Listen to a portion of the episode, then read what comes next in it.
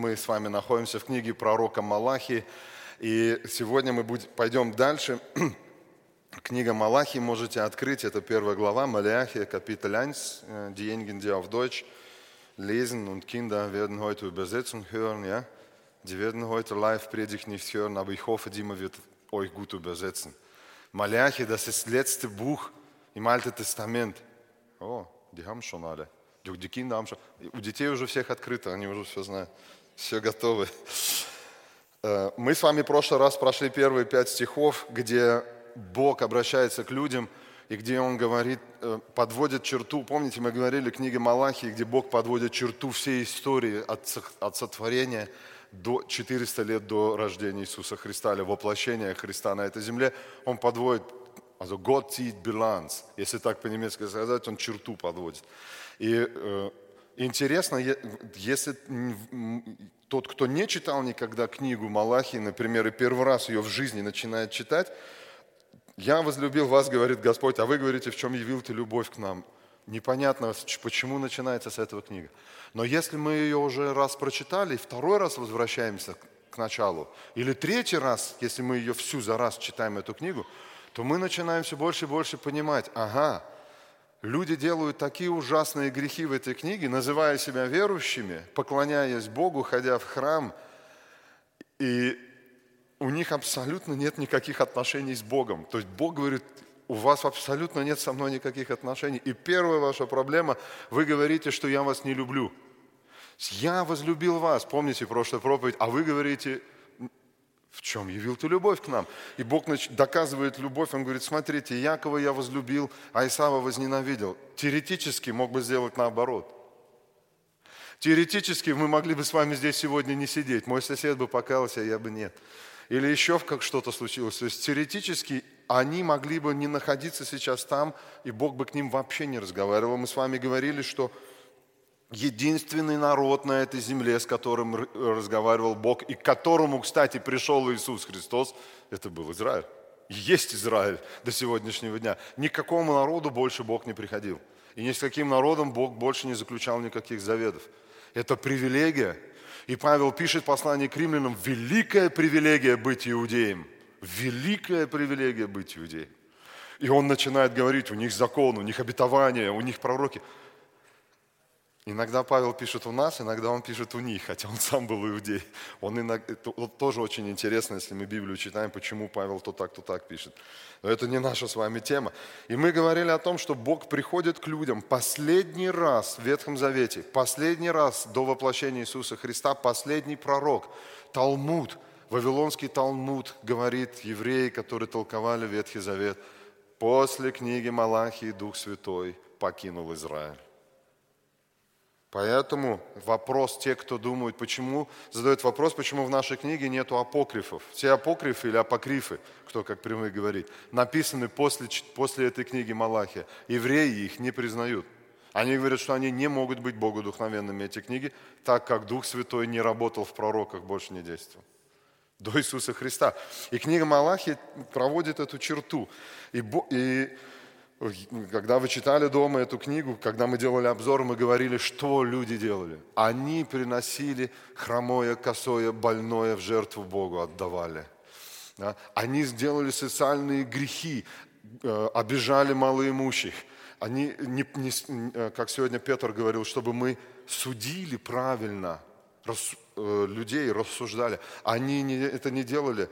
То есть, начиная от грехов поклонения Богу в храме, конча, заканчивая э, грехами в социальных отношениях с людьми, они полностью нарушали весь закон.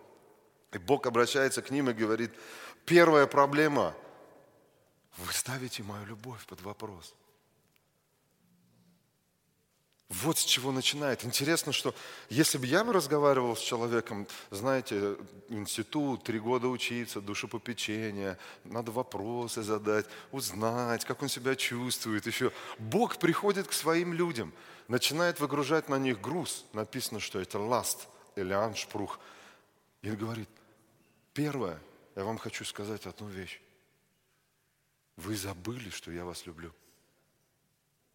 Или они поставили вопрос Бога, э, любовь Бога под вопрос. Я возлюбил вас, говорит Господь, второй стих, а вы говорите, в чем явил ты любовь к нам?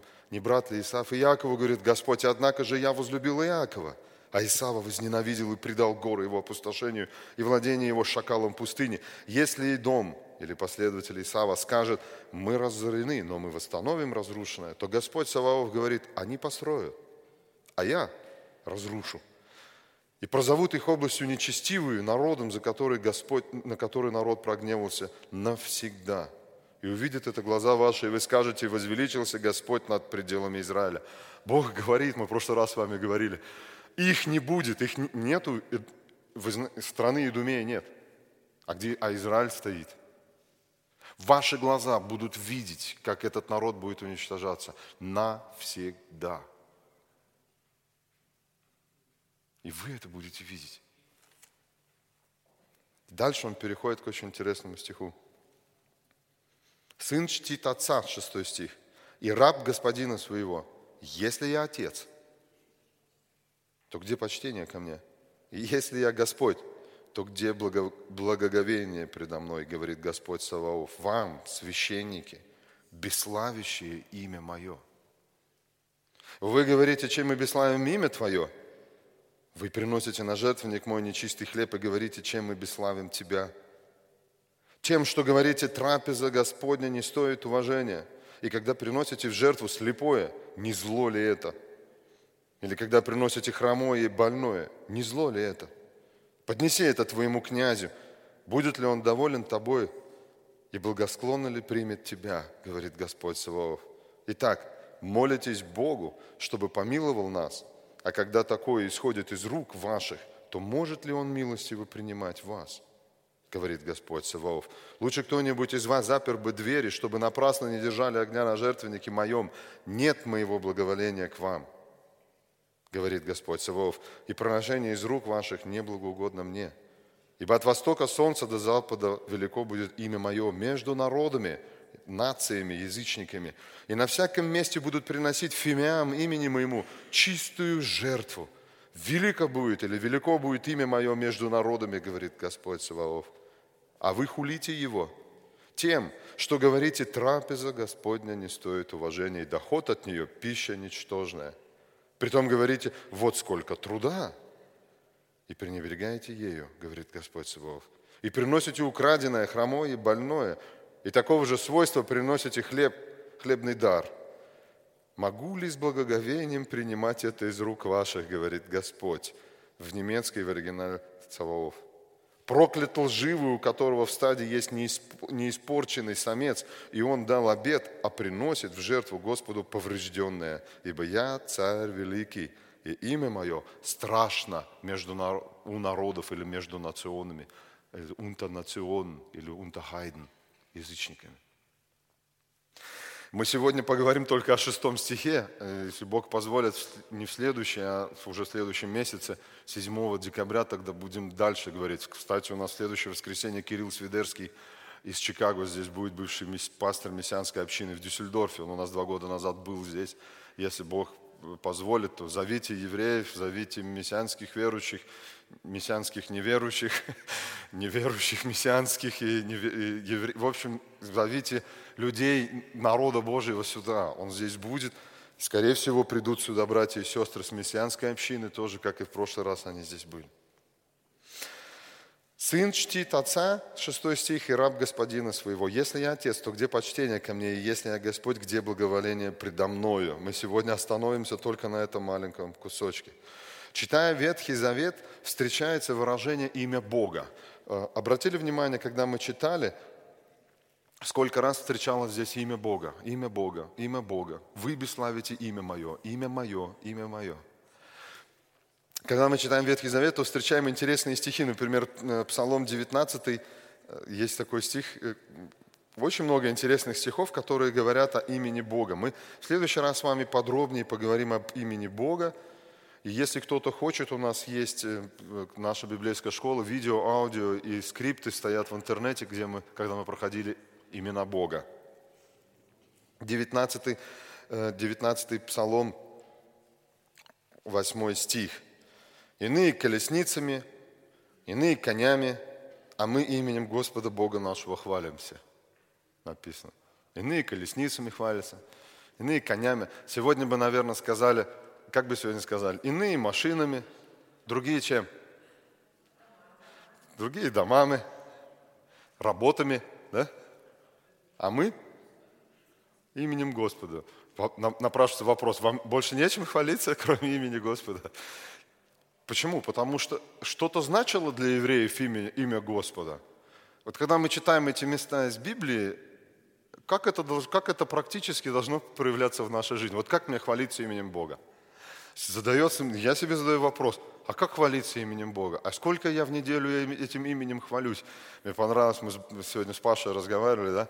Он рассказывает такую, ничего, что я пример это, да, когда он украинец, к ним украинцы заходят на работу и говорят, слава Украине, он говорит, слава Богу. Да? А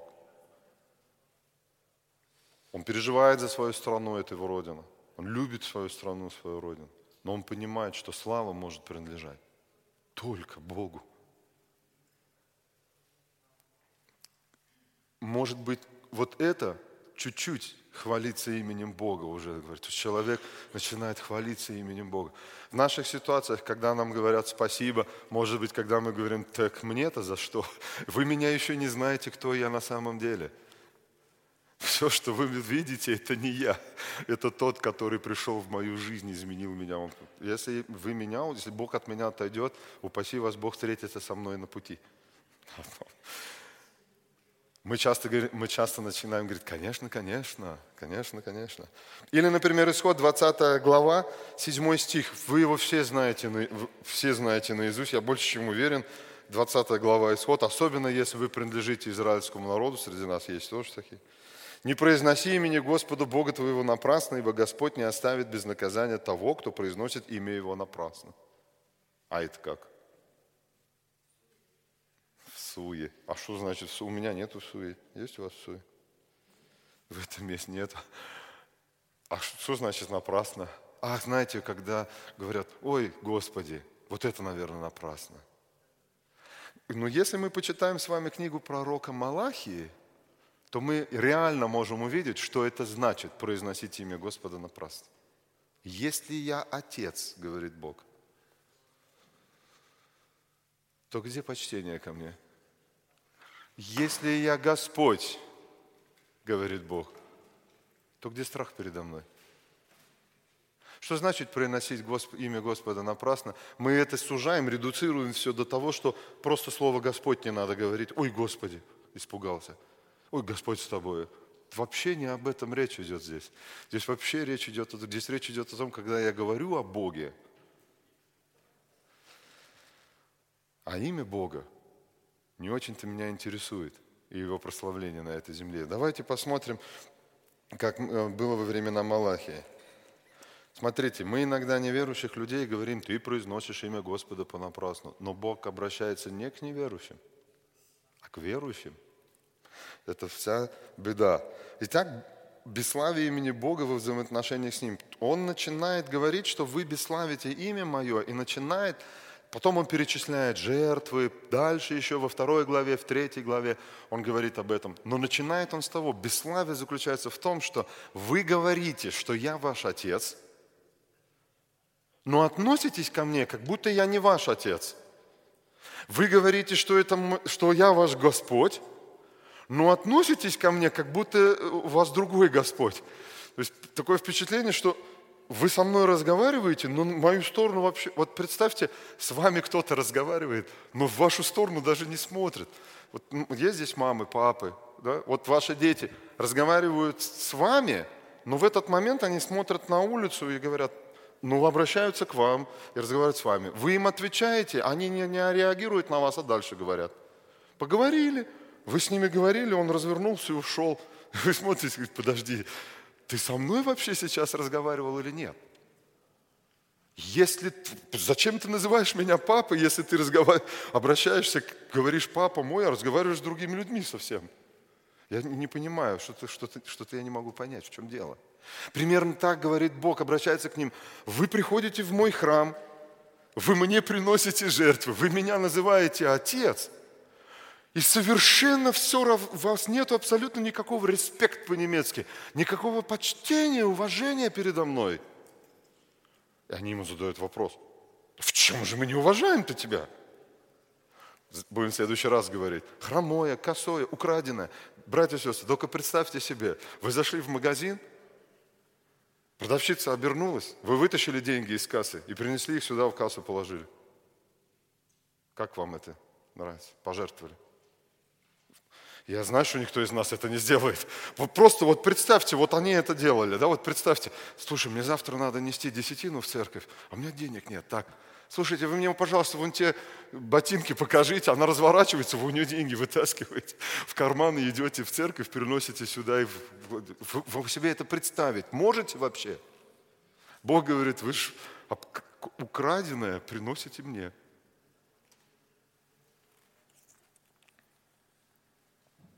Израильтяне, особенно священники, служили Богу. Но так, как они считали это правильным, они не знали по-настоящему Бога Авраама, Исаака и Якова.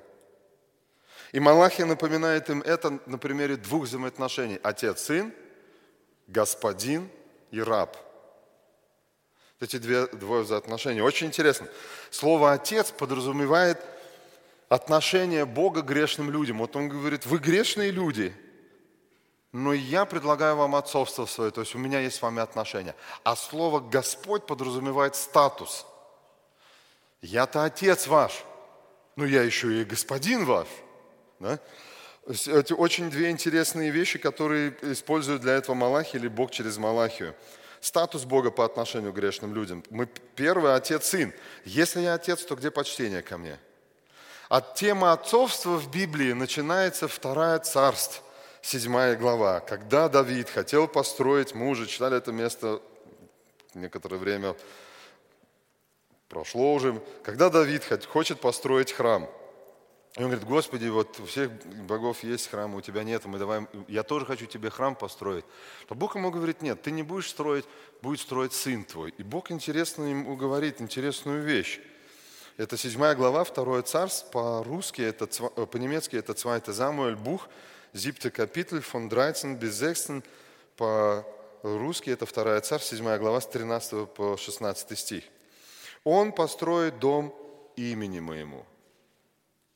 И я утвержу престол царства его навек. Речь идет о Соломоне. Я буду ему отцом, и он будет мне сыном. Смотрите, сын, отец-сын, отношения. И вот теперь он описывает, как эти отношения функционируют. Если он согрешит, я накажу его жезлом мужей и ударами сынов человеческих, но милости моей не отниму от него, как я отнял от Саула, которого я отверг пред лицом твоим. И будет непоколебим дом твой, и царство твое навеки пред лицом моим, и престол твой устоит вовек. Теперь он Давиду это говорит. Смотрите, отец-сын подразумевает отношения. Если он согрешит против меня, то я его накажу через кого? Через людей ну, ударами сынов человеческих. То есть люди придут и будут мне делать проблемы, они будут меня наказывать. Но милости моей не отниму от него. То есть они накажут, но не до конца. Они побьют, но не сильно. Они заберут, но не все. Самый большой пример есть «ни за что» в кавычках Иов – Бог ему свой тюхтиг, он сделал наказание, свое воспитание, однако у нас душа его сохранилась, и потом Бог ему вернул это все. Много есть библейских мест, которые об этом говорят, и Давид на себе это испытал. Когда в конце жизни он сделал грех, сочетав народ, а помните, что он говорит Богу? Лучше впасть в руки Бога живого. Лучше к тебе, потому что у людей нету милосердия. Лучше ты меня наказывай, чем люди. И Бог начинает его через людей все равно наказывать. Он говорит, я обещал, извини, не могу иначе. Если согрешит, то буду наказывать руками рук, рук человеческих. Отец-сын, отношения, которые Бог говорит, я люблю тебя, милость твоя вечная к, к, к тебе, но если ты сделаешь грех, я тебя буду наказывать. Поэтому уважай меня как отца, отцовство, ты мой сын, я тебя избрал. Иисус говорит, я вас избрал, вы меня не избрали, я вас поставил. Помните Евангелие от Иоанна, 15 глава? Чтобы вы шли и приносили плод. Уважайте, пожалуйста, э, меня. У нас на, на этой неделе интересно, маленькие дети, они начинают такие вопросы ставить, кого ты больше любишь, меня или папу, маме, да? Мама стоит, говорит, конечно, папу. Как папу? Но без папы тебя бы не было. Как бы меня бы не было? Вот так. Бог, Бог, берет, Бог берет отношения, говорит, понимаете, что без отца детей нету. Почему же вы меня не уважаете? Где уважение, где почтение ко мне? По-видимому, священники совсем забыли, что значит относиться к Богу как к Отцу и что значит быть детьми Творца и Властелина Вселенной. И Бог через Малахию ворачивает их назад. Он возвращает их к этим отношениям. Давайте начнем сначала. Первое. Вы поставили мою любовь к вам под вопрос. И он доказывает, что он их любит. И второе. Вы забыли, что я ваш отец. Как мы забыли? Где почтение ко мне? Третье, вы забыли, что я вас господин, что вы принадлежите мне. Бог на протяжении двух тысяч лет до Малахии спасал, избавлял то из одного плена, то из другого плена израильский народ. Избрал Авраама. Кто был Авраам? Идолопоклонники. Из идолопоклоннического дома. Я не знаю, он поклонялся или нет, отцы его точно поклонялись э, идолам. Он избрал Авраама, ведет эту историю, на протяжении двух тысяч лет спасал, спасал, спасал, спасал, спасал, спасал. Вот они стоят там сейчас на этом месте. Он обращается к ним и говорит, они отвергают его как любящего отца. Они говорят, ну да, Богу-то мы служим, но что он любящий отец? Не знаем. Что-то мы сомневаемся в этом. Они думают, что служат Богу, однако так, как, то, как они служат, показывает их отношение к Нему – они не могут в отношениях Бога с ними, с собой, распознать дружеских отношений отец-сын, а вот этих теплых отношений отцов, отца и сына. Когда придет Мессия? Ты обещал Мессию, где он? Его нет. Ты говорил, что мы не будем в поношении, а вот мы в маленькой провинции находимся. Нами командуют другие цари. Они не верят Богу. Они говорят, нету, ты много чего обещал, но не все мы имеем. Возможно, именно поэтому Малахия в 3 главе 6 стих говорит их, называет их сыны Иакова. Как вы думаете, почему вот вас, сыны Иакова? Как ответили, когда Иисус, 8 глава Иоанна, разговаривал у верующих к Него иудеев? Они ему говорят, мы сыны чьи? Кто помнит? Авраама. А Иисус говорит, если бы Авраам был ваш отец, помните – но здесь, в этой книге, 3 глава Малахия, 3 глава Малахия, 6 стих, он их говорит, сыны Якова. Но почему сыны Якова? Но почему не Авраама? Авраам же наш отец. Смотрите, ибо я Господь, я не изменяюсь, почему вы, сыны Якова, не уничтожились? Почему сыны Якова? Интересно. Подожди, мы же сыны Авраама. Ты, наверное, что-то напутал Бог. Ну, конечно, первые сыны Якова, потому что Бог и Якова возлюбил, а Исава возненавидел. Это в контексте Малахи это очевидно. Поэтому вы не уничтожили, что я возлюбил Якова. Ну уж мог бы сказать сыны Авраама здесь, в этом месте. Может быть, потому что они относятся к отцу, Богу отцу, как и Яков когда-то относился к своему отцу. Помните, что он сделал? Он обложил себя мехом, подошел к отцу, к слепому, к Исааку, протянул руки и сказал, я твой брат Исав, ой, сын твой Исав.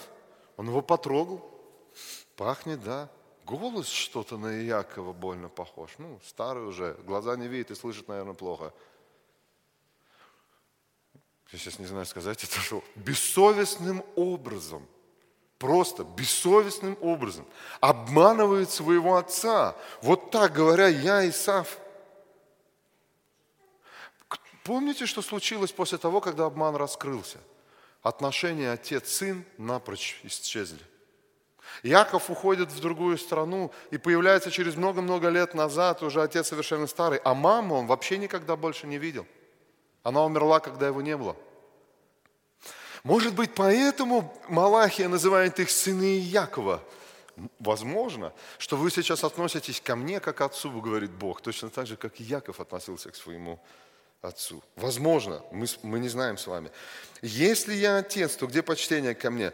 Помните притчу э, Евангелия от Луки, 15 глава о блудном сыне? Если хотите, можете открыть, это совершенно недалеко от Малахи. Вообще книга Малахи удобная. Можно Ветхий Завет недалеко перелистнуть и в Новый Завет рядышком тоже. Притча о блудном сыне. Почему-то она называется притча о блудном сыне. Никто не знает, кто-то ее так назвал, и она так называется. Но эта притча вообще не о нем. Это притча вообще о добром отце. Правильно ее надо назвать. И вообще она обращена к фарисеям и книжникам. Поэтому, если с этой точки исходить, это притча о старшем сыне. Уж если на то пошло. Потому что 15 глава, 1-2 стих, приближались к нему мытари и грешники слушать его. Фарисеи же и книжники роптали, говоря, он принимает грешников и есть с ними. И Иисус думает, ну я вам сейчас расскажу, кто здесь фарисеи, кто книжники, а кто грешники. Я вам объясню, почему я с грешниками кушаю, почему я с вами не, не обращаюсь вместе, почему я с вами не кушаю. И он им рассказывает три притчи, одна из них притча о блудном сыне. И мы знаем эту всю историю, блудный сын пришел, он покаялся, Бог его, отец его простил, Бог в этой притче отец. Но помните про старшего брата? Старший брат говорит отцу, а я не согласен с тобой – что ты так поступаешь. Ты не прав. Как я не прав? Я служу тебе каждый день. Я денег не тратил. А этот пошел с блудницами, все там протранжирил все состояние. Я никогда этого не делал. Ты мне даже овечки маленькой не заколол. А этому быка целого пир устроил. Я не, я не согласен с тобой. Что-то дети некоторые перестали слушать немецкий язык. Наверное, по-русски понимают. Эти люди, фарисеи и книжники, считали себя праведниками. Иисус рассказывает притчу о блудном сыне. Показывает они. Вот она праведность, сама праведность. Точно эти же люди были тогда 400 лет до этого, которым Малахия пришел и говорит им, измените свое отношение к Богу. Вы считаете, что вы правильно служите мне. Бог говорит, а я говорю вам, вы не почитаете меня. А я говорю вам, у вас нет страха передо мной. Через эту притчу о блудном сыне Иисус вскрыл реальное состояние сердца тех, кто называл себя верующими, но не имел теплых отцовских отношений с отцом. Люди, считавшие себя праведниками, выставляющими себя на показ, блюстителями закона, на самом деле не были таковыми. 16 глава, 16 э, глава 15 стих, там же Евангелие от Луки. Это все еще идет история, после блудного сына началась другая история. Он сказал им, 16 глава Луки, 15 стих. Он сказал им, вы называете себя праведниками перед, перед людьми. Вы выказываете себя праведниками перед людьми. Но Бог знает сердца ваши. Ибо что высоко у людей, то мерзость перед Богом. Это эти же люди, которым он обращал эту притчу. Они, они считали себя праведными. Бог говорит, так проблема, у меня одна проблема с вами, я-то знаю ваше сердце, а люди нет. И то же самое говорит Малахия здесь, обращаясь к ним, э, говорит вот эти, вот, вот эти отношения отец-сын. Вы забыли об этих отношениях? Отец обращается к старшему сыну со словами полными любви и сострадания, а он отвечает ему холодностью и отчуждением. Я не согласен с тобой. Отец ему говорит в этой притче блудного сына, радоваться надо, твой брат погибал и снова живой. А его интересует, ему вон корову, а мне овечки еще не дали. Он не согласен с отцом, и у него нету отношений таких, которые у этого сына теперь. Этот сын младший пришел, покаялся, и у него отношения, отец любит его, он любит отца. А старший брат стоит, говорит, а у меня нету с тобой таких отношений. Я не готов согласиться с тобой, ты не прав. Они меняются местами, старший и младший сын. Теперь уже помощь нужна старшему сыну, который мертвый. Тот-то погибал и нашелся, а этот мертвый. Старший сын, хотя и не делал зла, однако через свои слова осуждения в адрес отца показал свое пренебрежение к нему, несогласие с ним. Да, он служил всегда отцу и не покидал его, однако его сердце не имело этих отношений, как у младшего сына, вернувшегося назад. Самоправедный старший брат не согласен с отцом, осуждающий младшего брата и отношение отца к младшему браку, брату. Он олицетворяет фарисеев и книжников в этой притче. Прочитайте дома Евангелие от Матфея, 23 главу. Горе вам, фарисеи и книжники. Горе вам, фарисеи и книжники. Суть этой всей главы можно одним предложением. Сверху красивые, внутри гнилые. Яблоко такое, которое снутри червь поел – дерево, которое трухой наполнено. Проблема-то все, люди-то думают, что вы святы. Евангелие от Матфея, 5 глава, когда Иисус сказал, ваша праведность должна превзойти праведность фарисеев и книжников. Помните? Люди смотрят на них и говорят, Да мы никогда столько сделать не сможем, сколько они делают. Как наша праведность может их праведность превзойти? А Иисус говорит, не об этом речь. Дела их наружу-то они красивые. Сердце-то какое. Точно так же и у нас с вами, он обращает, подобно этому отцу из этой притчи о блудном сыне, Бог выходит к этому старшему сыну и говорит к нему, идем на пир. Точно так же здесь, в книге Малахии, Бог выходит к людям через Малахию и говорит, вернитесь ко мне.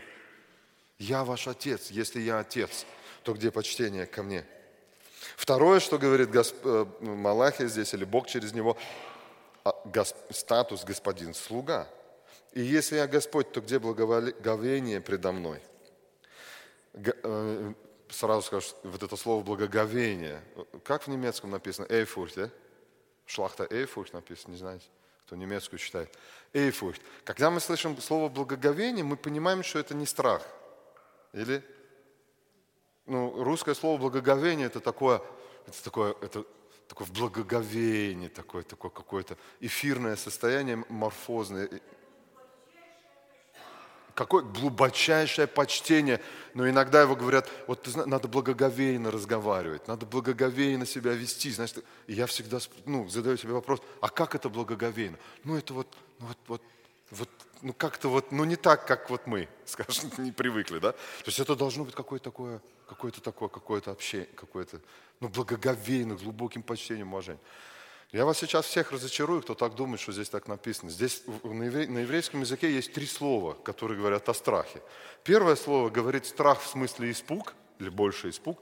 Второе слово «мара». Второе слово, которое «яре», это говорит почтение, уважение. И «пахат», которое говорит страх внутренний, когда вы боитесь идти на термин в Арбатзант, например. Вот этот вот, вот этот вот вас трясет, вы не спите. Вот это вот эм, такой ангст, такой вот здесь стоит слово, которое больше связано с испугом. Знаете, как интересно? Бог говорит им, когда вы слышите слово «Господь», вы не вздрагиваете. Вот, вот что он им хочет на, в оригинале сказать. То есть слово «Господь», оно не вли... Как сегодня, помните, Петр говорил в начале, страх Господень. Вот Господь, ну Господь, да, Господь. Он говорит, когда вы слышите «Господь», вы вздрогнуть должны – Потому что это Господь здесь, ничего себе. Мы, Господь здесь со мной, друг мой Иисус Христос. Господь, при слове Господь вы вздрагивать должны. Слово Господь, которое здесь стоит, у немцев хорош, в немецком языке помощь большая, у них написано ЭРР, Хер, маленькими буквами, это значит, что не Яхве. Здесь стоит слово Адонай или Адон. Это владыка. И специально используется это слово не Яхве. Этим словом Авраам назвал Яхве, когда он к нему пришел в бытие. Он называет в 18 главе, Авраам обращается к Яхве и говорит ему, владыка в русской Библии написано, владыка. Да? То есть это слово говорит о том, что это, кого я называю этим словом, вот давайте сейчас попробую так сказать. Вот Яков, брат, сидит у нас, да, вот если, я, если бы я подойду к Якову, например, он сидит, там, пьет чай, не дум, ну там о чем-то думает. Я подхожу к нему и говорю ему в то время, говорю ему, Адон, Адонай. То Яков, по идее, может развернуться и сказать мне, сбегай сюда, прибеги туда, закажи такси, оплати его, отвези меня домой, завтра позвони мне. И я должен сказать, хорошо, хорошо, хорошо, хорошо, хорошо, хорошо, хорошо, хорошо. Я не успеваю записывать. Это если кто-то кого-то в то время называл Адонай, он говорил, что я твой раб полностью. Ты мой владыка. Инхаба по-немецки. Владелец мой.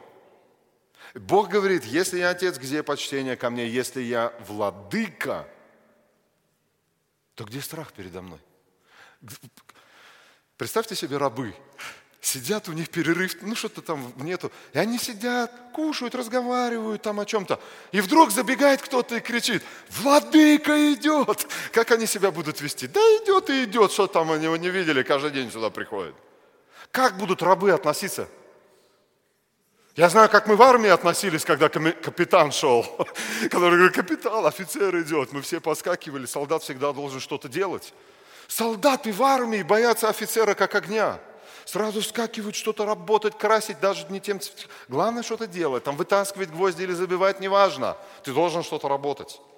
Рабы. Теперь представьте другую историю. Э, господин сказал своему рабу, чтобы он покрасил что-то определенным цветом. Стол вот этот, например, говорит, этот стол мне не нравится, покрась его, значит, э, крышку красным цветом. Уходит, приходит, заходит, а ножки у него покрашены зеленым цветом. И он ему говорит, я не понял. А тот ему говорит, да какая тебе разница, каким я цветом покрасил? Ну, ну не тем цветом, ну не в том месте. Ну я ж покрасил. Ну что ты пристал-то ко мне? Как вы думаете, что сделает господин с этим рабом? В лучшем случае он останется живой. Бог говорит людям, народу своему израильскому, если я Господь. Господь, вы вздрагиваете при смысле этого слова или нет?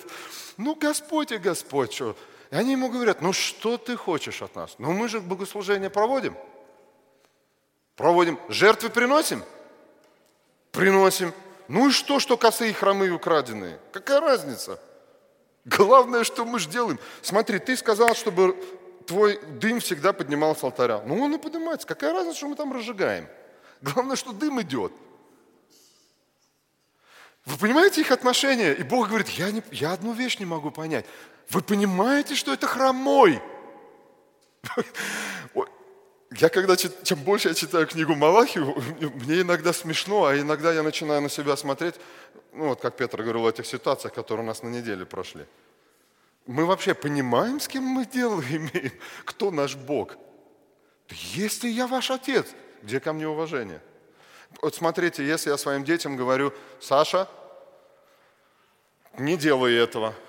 А? Вот вчера мы уходим и говорим, пожалуйста, по два берлина съешьте. Приходим, коробка пустая.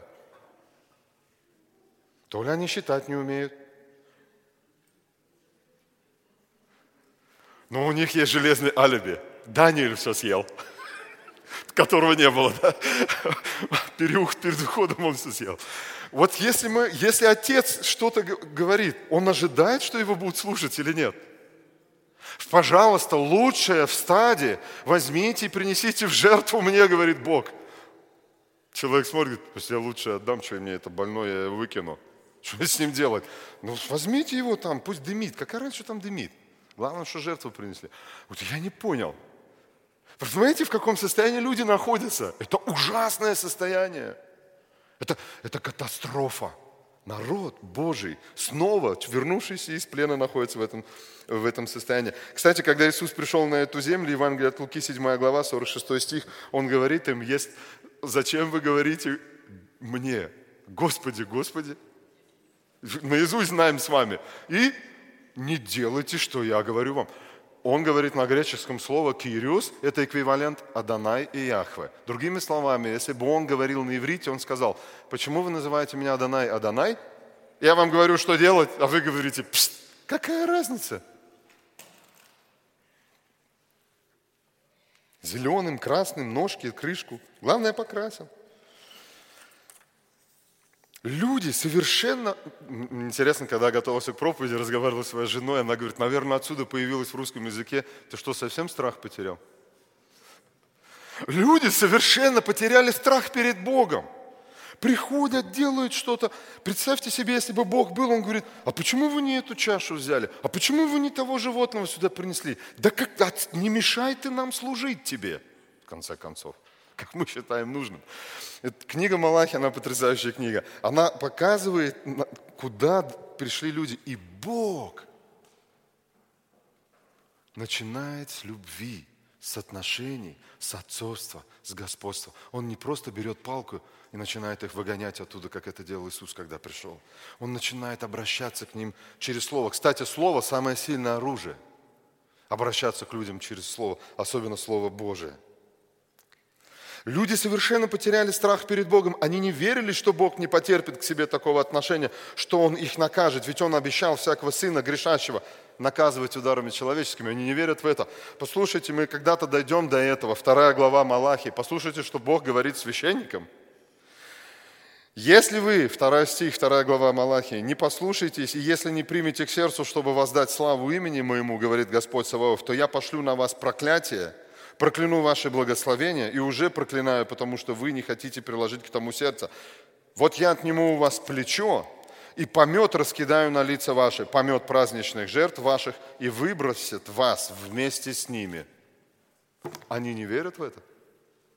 Они думают, что им сойдет с рук такое богослужение, которое они совершают. Бог говорит, если вы не примете это к сердцу не изменитесь, Бог им дает шанс. Он не просто их судит, наказывает, Он им дает шанс. Кстати, в немецких судах, я не знаю, как в русских, меня, на них, меня тогда на суд не, без, без меня меня судили, как говорится. В немецком я был в суде, в немецком суде, когда две партии встречаются, когда перед тем, как судья начинает с ними разговаривать, он им говорит, я вам даю последний шанс. Сейчас примириться без суда. Вот это делает Бог. Пока я сейчас не призову, пока кто-то, пока кто-то, кто-то же выйдет все равно неправым здесь. Я вам сейчас шанс даю. Расскажите правду. Помиритесь, Подумайте, если вы сейчас лжесвидетельство скажете, вам срок будет грозить. То есть предупреждает их о последствиях. Может быть, не надо судиться. Иногда бывает так, что люди говорят, поговорили, говорят, все, не надо судиться. У меня было так, когда меня незаконно уволили, судья нас собрала много лет назад и говорит, поговорите друг с другом, я вам даю еще полчаса. Мы вышли, адвокаты перепугались, быстро поговорили, денег выплатили, и все это... Судья говорит, хорошо, Бог то же самое приходит к людям и говорит, может вы еще одумаетесь?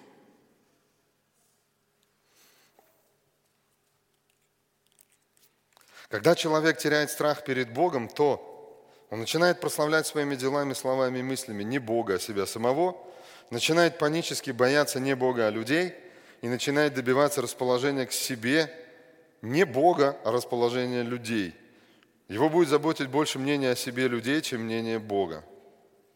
И в таком состоянии Иисус, придя на землю, нашел верующих, которые выставляли себя на показ, которые заботились о своем имени, о своем благополучии, вдов выгоняли из домов, продавали дома, которые сказали, посмотри, какой у нас здесь храм. Он говорит, ну да, его здесь скоро не будет. А потом рассказал, что с ними будет – и Он им дал шанс, Иисус Христос, последнее слово Бога, Евреям 1 глава, 1-2 стих. Последний шанс изменить свою жизнь. Человек, не, человек может ходить в церковь, служить Богу различными служениями, принимать вечерю, слушать проповеди, рассказывать стихи, петь песни и даже стремиться быть больше похожим на Иисуса Христа. Но главный вопрос, а зачем ему это все надо? Ради чего? Они все это делали во времена Малахи. Они всегда были в служении, в собрании, приносили жертвы. Но ради чего? Господи, не мешай нам Тебе служить. Мы сами знаем, как надо здесь разжигать огни и какие жертвы приносить. И Бог будет дальше с ними говорить. Он говорит, есть завет, который я с вами заключил. И Аарон был верный этому завету. А вам, по-моему, все равно этот завет. У вас свои, отнош... свои представления, как вы будете мне служить. Друзья, каждому из нас, ради чего я прихожу сюда, слушаю это все. Я не люблю эти вопросы задавать, они мне самому не нравятся. Когда я сижу и слушаю проповеди, и в этой проповеди задает кто-нибудь вопрос, друг, дорогой, ради чего ты приходишь сюда? Мне как-то неудобно становится, если я слушаю проповедь. И я поэтому их не люблю задавать, эти вопросы. Я думаю, ну мог бы как-нибудь помягче спросить. Вот я вам и себе задаю этот вопрос. А ради чего? Вот Петр сегодня говорил, чтобы мы еще чуть-чуть стали больше похожими на Христа. А зачем? А для чего это все мне надо? Очень неприятный нехороший вопрос. Я его не люблю, этот вопрос, он мне тоже не нравится. Мы сегодня были на служении, там была проповедь, и брат проповедовал тему одну, и интересная фраза у него была. Он говорит, вот человек, Бог создал человека по, больш, по большому счету для двух целей – или, сейчас попробую сказать, как он сказал, позволил жить нам с вами на земле, каждому родиться и жить. По большому, по большому счету, из двух причин. То есть есть две причины, если свести это все, все, что в Библии написано. Почему я вообще родился и живу? Для, для чего? Первое, чтобы мы нашли Бога, Иисуса Христа, покаялись и примирились с Ним. И второе, после этого, чтобы мы жили и прославляли имя Бога на этой земле своими делами, мыслями и словами. Вот эти две, две причины, почему Он вообще нам позволил жить. Я, я сижу, честно говоря, я даже не помню, о чем проповедь была. Мне одной этой фразы хватило, по-моему, на всю оставшуюся жизнь. Так вот почему я родился и живу. Так вот почему у нас дети появились, и мы их воспитываем. Так вот для чего их надо воспитывать. Так вот почему.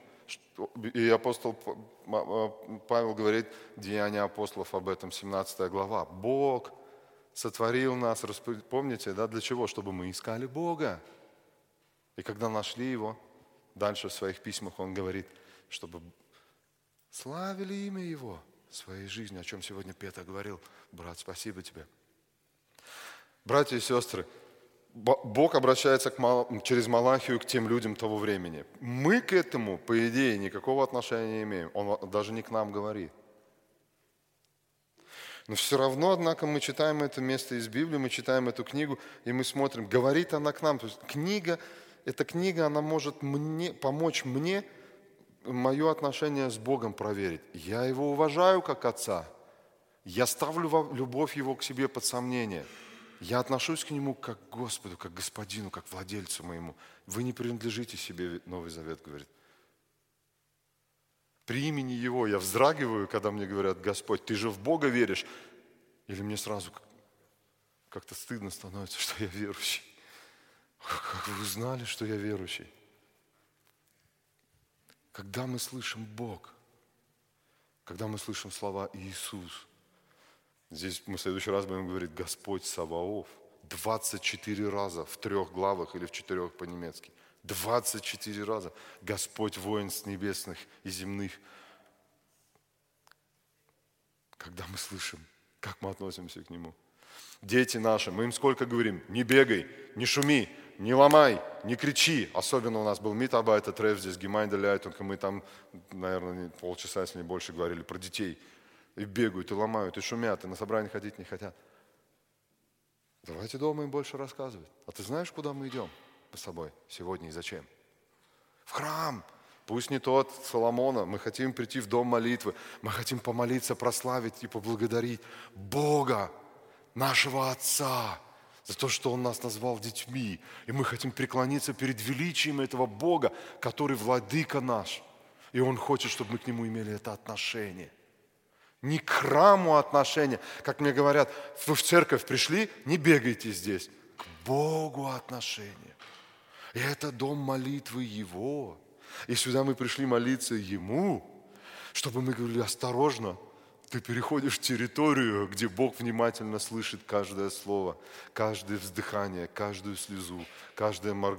каждое, когда я засыпаю во время проповеди, все. Он обязательно за этим особенно здесь следит. Почему? Что Он нас Духом Своим сюда привел. И Он говорит, если я Отец, то где ко мне почтение, если я Господь, где ко мне страх, испуг? Давайте мы с вами помолимся, сейчас встанем, поблагодарим Бога вообще за то, что Он нас назвал своими детьми, что мы имеем привилегию называться Его детьми. И второе, попросим Его, Господи, помоги нам относиться к Тебе так – Помоги нам, чтобы мы не забывали, что Ты наш Отец, чтобы мы не забывали, что Ты наш Владыка, и чтобы мы помнили, что несмотря ни на, на что, Ты любишь нас. Господь, мы славим Тебя, мы славим Твою любовь. Я благодарю Тебя. Благодарю Тебя за то, что Ты нас собрал здесь сегодня. Это служение, где и люди выходили, братья и сестры, делились тем, что Ты творишь в их жизни, то, что Ты совершаешь через нас.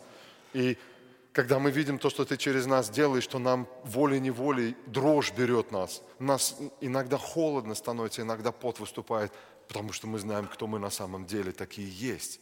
И мы понимаем, что это Дух Святой через нас действует сейчас, что это не наша заслуга.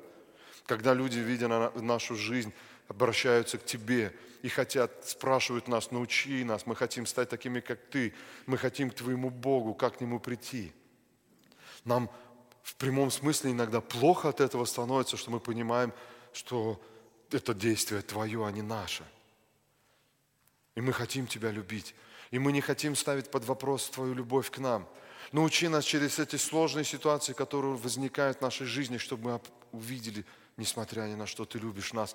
Поэтому эти люди приходят к нам неудобные. Поэтому у нас проблемы счета и все остальное на нашем пути, потому что Ты любишь нас и хочешь вернуть нас к, этим отношениям отцовским, теплым. И помоги нам, чтобы мы помнили, что Ты Господь. Да, Ты друг, да, Ты брат, да, мы Твои соучастники и будем вместе с Тобой судить, и будем вместе с Тобой править. Но сейчас, здесь, на земле, Ты Господь, Ты Адонай, Ты Владыка наш. Помоги нам, чтобы этот страх перед Тобой, чтобы этот испуг, чтобы мы понимали, с кем мы имеем дело. Чтобы мы, это слово Господь не оставляло нас равнодушными. Прошу Тебя, Отец, прости нам наши грехи за эту неделю, которую мы делали – Прости нам, что мы часто забываем Тебя, и я в том числе, и все, кто здесь стоит, нет ни одного совершенного. Прости нас, и, может быть, на этой неделе, как Петр сегодня, как мы все молились сегодня, чуть-чуть меньше делать грехов и чуть-чуть больше ценить Тебя, чуть-чуть больше любить, чуть-чуть больше относиться к Тебе как к Отцу и как к Господу. Пожалуйста, действуй Духом Своим Святым через Свое Слово в наших сердцах. Прошу Тебя также, Ты сейчас готовишь нас к тому, чтобы мы могли вот этим людям, мигрантам, показать Твою любовь, как мы молились. Прошу Тебя, открой наши сердца к этим людям. Помоги нам, чтобы мы могли жертвовать своим временем, чтобы мы могли выделять им время, ходить с ними, молиться с ними, говорить им, переводить документы. Прошу Тебя, Господь. Я благодарю Тебя, что эти желания возникают среди нас, и что ты хочешь нас использовать для славы Своей здесь, в Дюссельдорфе. Спасибо Тебе, Господь, что Ты можешь пользоваться нами как своими орудиями, что у нас есть большая привилегия быть проводниками Твоей любви, проводниками Твоего света, проводниками Твоего милосердия в этот мир. Слава Тебе, и мы хотим сейчас через это песнопение поклониться Тебе. Хотим прославить Тебя и воздать славу и хвалу Тебе что Ты наш Бог, что Ты наш Отец, что Ты наш Владыка, что Ты наш Господь. Аминь.